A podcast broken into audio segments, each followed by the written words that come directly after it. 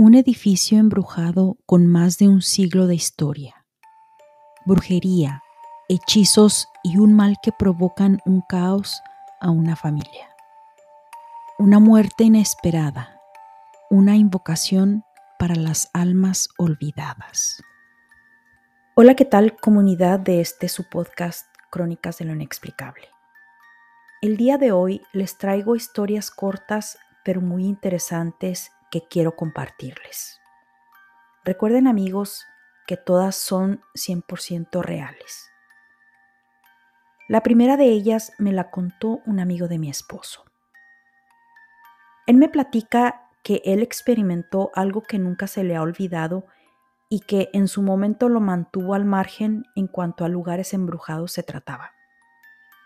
Dice que era el año de 2008 cuando en Austin, Texas, él fue contratado por una compañía local pequeña para hacer unas instalaciones. Dice que en ese tiempo él comenzaba su propio negocio y como él tenía experiencia en el ramo de ese tipo de instalación de sistemas, la persona que lo contrató le dijo que solo serían unas horas y que podía hacerlo en su tiempo libre. El lugar donde él realizaría este trabajo es nada más y nada menos que el antiguo Palacio de Justicia, mejor conocido en Estados Unidos como Courthouse. Este edificio data de los años 1880 y era en ese tiempo la original cárcel del condado donde se le cumplía sentencias a los delincuentes. Sentencias que consistían en la horca principalmente. Ya se pueden imaginar cuántas vidas quedaron ahí, considerando que el edificio original, con más de 140 años de historia, muchas vivencias y memorias guardadas en ese edificio de seis pisos. Y historias que no son precisamente agradables pues tiene la fama de ser uno de los edificios más embrujados en el centro de la ciudad. Él me cuenta que para poder hacer la instalación había que esperarse a que el edificio estuviera completamente solo. Es decir, como actualmente son oficinas, había que esperar a que estuviera completamente vacío, pues el trabajo consistía en usar maquinaria y herramienta muy ruidosa. Dice que después de las 11 de la noche es cuando la seguridad se retira y cierra sus puertas. Bueno, pues él tuvo que llegar pasadas las 12 de la noche, cuando dice que él estaba solo, no había nadie más en el edificio. Y dice que mientras él estaba usando el taladro, aunque el ruido era bastante fuerte, dice que él lograba escuchar un ruido metálico una y otra vez. Entonces él pensó que se trataba de el eco del taladro, porque lo apagaba y no se escuchaba nada. Él volvía a prender el taladro y de rato eventualmente ahí estaba, ese mismo sonido. Así pasó el rato y dice que él no le dio importancia. Él siguió trabajando. Dice que eran más o menos las dos o tres de la mañana cuando él ya estaba a punto de terminar. Dice que estando en el primer piso y que el cuarto donde estaba haciendo la instalación, la puerta estaba abierta y al otro lado él podía ver claramente al final del pasillo los dos ascensores. Dice que de reojo vio un movimiento y era la puerta de uno de los ascensores. Esta se abrió, pero nadie salió de ahí. Él se quedó inmóvil. Empieza a tratar de no pensar en todas esas historias que le habían contado que pasaban en ese edificio. Él se dirige a la puerta del elevador, se asoma, ve que no hay nadie, presiona el botón para que la puerta se cierre. Después de esto, él regresa y sigue en su trabajo. Sigue usando la maquinaria pesada, pero sigue escuchando ese ruidito metálico que nunca logró identificar de dónde venía. Él se apura y trata de terminar lo que está haciendo. Trata de concentrarse y de repente, más o menos a los 15 minutos después de que el elevador se abrió, nota por el rabillo del ojo que la otra puerta del otro elevador se abre. Misma acción. Él va y ve que no hay nadie. Y pues, ¿quién iba, ¿quién iba a estar si realmente él sabía que él estaba solo en el edificio? Pero él tenía que ir a percatarse qué era lo que estaba pasando. Aunque él sentía algo de miedo, tuvo que hacerlo. De nuevo, misma acción, presiona el botón y la puerta se cierra. Él regresa al cuarto donde está haciendo sus labores y un tanto o más bien un mucho asustado, pues por más que se concentraba, dice que sabía que algo estaba pasando. Él podía sentir algo extraño. Pero igual trata de no poner atención. Pasaron otros 15 minutos aproximadamente y dice que las dos puertas de los dos ascensores al mismo tiempo se abren. Es entonces cuando él siente que se le eriza la piel y empieza a sentir la necesidad de salir de inmediato de ese lugar. Pues él me explica que no era posible que las dos puertas se abrieran al mismo tiempo, considerando que esos elevadores no son como los de ahora, que simultáneamente se pueden programar para que abran al mismo tiempo. Él me explica que estos ascensores fueron renovados, pero que probablemente tengan más de 50, 80 años de, de antigüedad, donde los circuitos de aquellas épocas eran instalados y que no había manera de que se abrieran simultáneamente. Esto me lo asegura él porque él sabe de estas instalaciones y sabe muy bien su funcionamiento. Bueno, pues cuando las dos puertas se abrieron simultáneamente, él inmediatamente decide salir de ahí. Dice que ni siquiera regresó a recoger sus herramientas. Dice que él llamó al día siguiente a la persona que lo contrató y le dijo que de ninguna manera iba a regresar estando el edificio vacío y mucho menos de noche. La persona que lo había contratado no le sorprendió para nada lo que él le dijo porque él asegura que nadie, pero nadie había ni siquiera mencionado cuando había estado trabajando en ese edificio de que todo había estado normal. Dice que ya le habían dicho todas las personas que habían ido a hacer diferentes tipos de, instalación, todas y cada una de ellas habían relatado situaciones extrañas y que no pudieron continuar con el trabajo y tuvieron que huir del edificio. Actualmente ese edificio sigue siendo uno de los más antiguos en la ciudad de Austin y aunque fue renovado en los años 50, la gente sigue contando historias inexplicables. La siguiente historia me la hizo llegar una conocida del gimnasio donde yo iba antes. Me pidió anonimato. Voy a narrarla en primera persona, tal y como ella me la envió.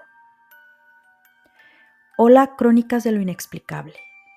Sé que esto que les contaré será difícil de creer. Nunca antes lo había contado a nadie. No me atrevía. Sé que aquí no me juzgarán de loca. Yo tengo dos hermanas y un hermano, y esto que nos pasó lo vivimos los tres junto con mi mamá cuando éramos niños. Mi papá se había ido de la casa y mi mamá tenía que trabajar para mantenernos. En aquella época era una situación muy difícil.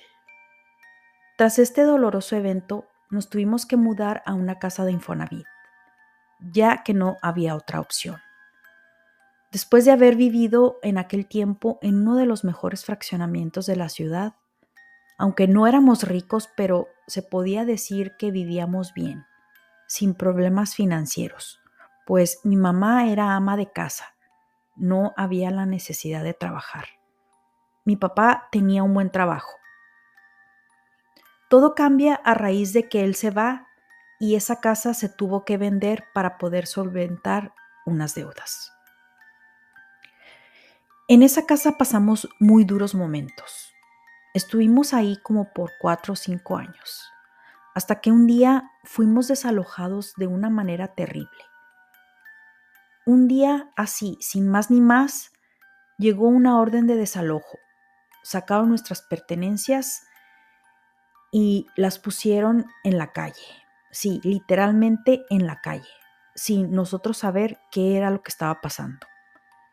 Esto fue algo traumante. Un amigo de la familia nos prestó una casa que él tenía. No era muy grande, de hecho era algo pequeña, pero nos movimos ahí.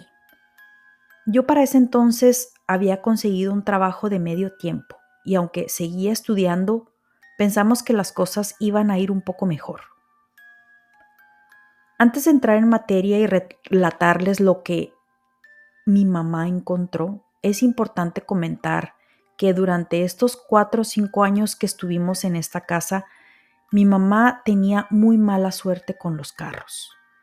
Y no es que tuviera varios al mismo tiempo, sino que a lo largo de varios años ella tuvo diferentes vehículos y siempre, pero siempre pasaba algo. Descomposturas, fallas mecánicas, la chocaban, tenía accidentes ocasionados por el mal tiempo, o le robaban las llantas o las copas de las llantas, etc. Hasta que estos quedaban prácticamente inservibles. Un día mis hermanos y yo comentamos que qué estaba pasando con mi mamá. Siempre puras mermas con los carros.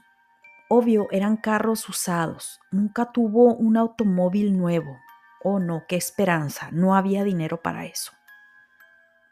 La razón que comento esto es porque haciendo cuentas, y ahora sí como dice la canción de Gloria Trevi, en el recuento de los daños, empezamos a analizar todo lo que nos pasaba. Un día de repente empezamos a platicar y pues nos dimos cuenta que no era producto de la mala suerte únicamente. Como les platico, era una tras otra. En esa casa, justo después de nosotros habernos mudado, hubo detalles. Por ejemplo, siempre, pero siempre, habían fallas eléctricas. Había un corto en algún switch de la casa, no sé, mi mamá trataba de arreglarlo junto con mi hermano, funcionaba por un tiempo y volvía a fallar. Otro detalle era también el tanque de gas se congelaba por el frío, eh, muchos detalles pequeños que en su momento nunca pusimos atención. Hubo, hubo demasiados detalles que nosotros llegamos a la conclusión de que, de que era demasiada la mala suerte. También lo que nos pasó fue que teníamos una infestación de cucarachas. Por más que se fumigaba y se veía de dónde venían, nunca se solucionó el problema. El tiempo pasa y resulta que cierto día mi mamá llevó su carro a arreglar. Algo le fallaba, no recuerdo bien, traía un ruido como que algo estaba suelto, le sonaba algo, no estaba funcionando como debería ser. Total, mi mamá lleva el carro a revisión y ¿cuál fue su gran sorpresa? Que el muchacho saca de debajo del carro un amarre extraño, un trapo, era como un muñeco, era un pedazo de tela, pero tenía una forma de un muñeco. Dice mi mamá que ella no supo qué hacer, pero era obvio que alguien quería hacerle un mal. Al parecer este muñeco de trapo o mono de vudú tenía pedacitos de fotografías de mi mamá. Fotografías hechas pedazos adentro. Había cabellos, había cosas raras. Para los que no sepan mucho acerca del vudú, se dice que un mono de vudú tiene la imagen o representa la forma de una persona se confecciona con las características de la persona a la cual se quiere controlar. Dentro de las, creencias del vudú, se considera que el muñeco es confeccionado para transmitir pensamientos, emociones, es como una conexión directa entre el hechicero y la persona que se quiere influenciar para producir cambios en sus vidas mediante rituales mágicos. Se dice que son creencias africanas y cristianas. El vudú de hecho es una religión que se sigue practicando en diferentes etnias, principalmente en África, aunque también en América y en Haití. Bueno, continuando con el relato, mi mamá, como les digo, no supo qué hacer con ese muñeco o mono o esa cosa que fue encontrada. La persona que lo encontró le dijo que era algo muy peligroso, que no lo tocara, que lo quemara o lo tirara fuera de, del alcance de, la familia, de la casa, que lo llevara lejos y, y se deshiciera de él. Otra cosa importante que cabe mencionar aquí es, mi mamá ha tenido mala suerte en el amor. Se puede decir que muchos sucesos que le han ocurrido durante su vida se puede llegar a la conclusión que no ha tenido suerte en eso, ya que después de su divorcio, ella tuvo otra pareja con la cual se casaría. Desgraciadamente, eso no ocurrió porque él murió en circunstancias extrañas, murió muy repentinamente. Esto a ella la devastó. Era demasiada coincidencia pensar que siempre, pero siempre les pasaba algo a sus carros. ¿Sería que alguien le deseaba algo malo? No tenemos idea de quién pudo ser. En un principio pensamos que probablemente sería la nueva mujer de mi papá, pero eso ya había pasado años atrás. Después de un tiempo descartamos esa idea. O tal vez quisimos pensar que no fue ella, no lo sé. Lo cierto es que nunca investigamos nada al respecto.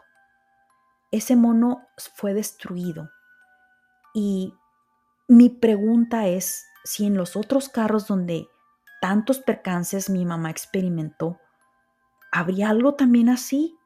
¿O estaba claro que no era mala suerte? Era que un mal le era deseado a mi mamá o a la familia o a quien manejara esos carros. El tiempo pasó. Como les digo, mi mamá nunca investigó, lo dejó por la paz. Y lo único que hasta la fecha ella ha hecho y nos ha enseñado es contrarrestar lo malo y actuar de buena fe. Siempre hacerlo y encomendarse a Dios. La siguiente historia llegó al correo electrónico de mi podcast, enigma.unexplainedpodcast.net. Recuerden amigos que me pueden hacer llegar sus historias en este correo electrónico. Le agradezco a mi seguidor me la haya hecho llegar. Hola, ¿qué tal amigos? Hoy les contaré esta historia que me contaron durante una de las pijamadas que suelo hacer con mis amigos, donde contamos todo tipo de anécdotas e historias paranormales. En una ciudad al sur de México vivía un matrimonio ellos llevaban una excelente relación. Y a pesar de que llevaban varios años de estar juntos, la pareja no tenía hijos. Habían estado tratando por mucho tiempo de que ella quedara embarazada. Ella, al ver que el tiempo pasaba y no lo lograba, decide someterse a un tratamiento para poder tener hijos, ya que ese era su sueño. Como parte de ese tratamiento, ella entra a una operación. Pero para mala fortuna hay complicaciones y ella muere inesperadamente. Su esposo con tan terrible experiencia entró en una depresión muy profunda y no era para menos. El tiempo pasaba y él no lograba sobreponerse a la muerte de ella. Todos los días lloraba y se la pasaba pensando en lo que pudo haber sido. Como ellos eran muy creyentes, él siempre pedía a Dios por el alma de su amada esposa. Se llega el Día de los Muertos y él visitó el cementerio para llevarle flores a su esposa, poder sentirla cerca y también llevó una veladora para ofrecerla por el, el eterno descanso de ella. Estuvo ahí por largo tiempo, práctica que era común, pues él no se resignaba a haberla perdido. Mientras hacía sus oraciones y recordando los momentos que pasaron felices, él se percata que en la bolsa que él traía venían dos veladoras, pero él originalmente había pedido solo una. Se le hizo muy raro y pensó que tal vez en la tienda se equivocaron y le pusieron otra de más. Él no le da importancia. Sin embargo, él decide usar esta veladora blanca para hacer oraciones dedicadas a las almas del purgatorio. Él en sus oraciones le pidió a Dios por el descanso no solo de su esposa, sino que se dirigió a él pidiendo porque liberara del purgatorio a esas almas que por alguna razón se han quedado estancadas y no han podido trascender. Y también le pidió por todas aquellas que han sido olvidadas y que nadie les ha podido ofrecer alguna oración. Al hacer esta petición, encendió la segunda veladora. Después de esto, él se fue a su casa. Pasaron algunos días. Luego, él notó que a diario había un hombre con un cierto aspecto humilde, pero que en sus ojos se veía nobleza, y éste estaba parado en el mismo lugar cerca de su casa. Él siempre lo veía a la misma hora y con la misma ropa. Entonces él pensó que, que era una persona sin hogar. Él se queda pensando en que tal vez sería bueno acercarse al hombre para preguntarle si estaba bien, si necesitaba algo de comer. Al día siguiente estaba decidido a preguntarle, sin embargo, se percata que el hombre no estaba ahí. Al día siguiente, él tuvo un sueño, y en ese sueño estaba ese mismo hombre, el que había visto varios días seguidos. Estaba justo al pie de su cama y traía con él una veladora blanca. Le dijo que había estado tratando de comunicarse con él y que no lo había podido lograr. Le dijo que esa era su última oportunidad de contactarlo y que lo había hecho para agradecerle por haber prendido la veladora y haber ofrecido sus oraciones para que Dios los ayudara a él y a otras diez almas del purgatorio a salir del limbo, que llevaban tantos años ahí atorados y olvidados y que él con su gran corazón pidió a Dios les diera alivio y que él, como es tan misericordioso, lo escuchó y los había liberado para poder descansar en paz.